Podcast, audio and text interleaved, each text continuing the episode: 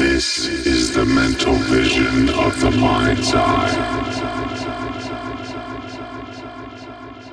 Create reflections based from your own visual experience of life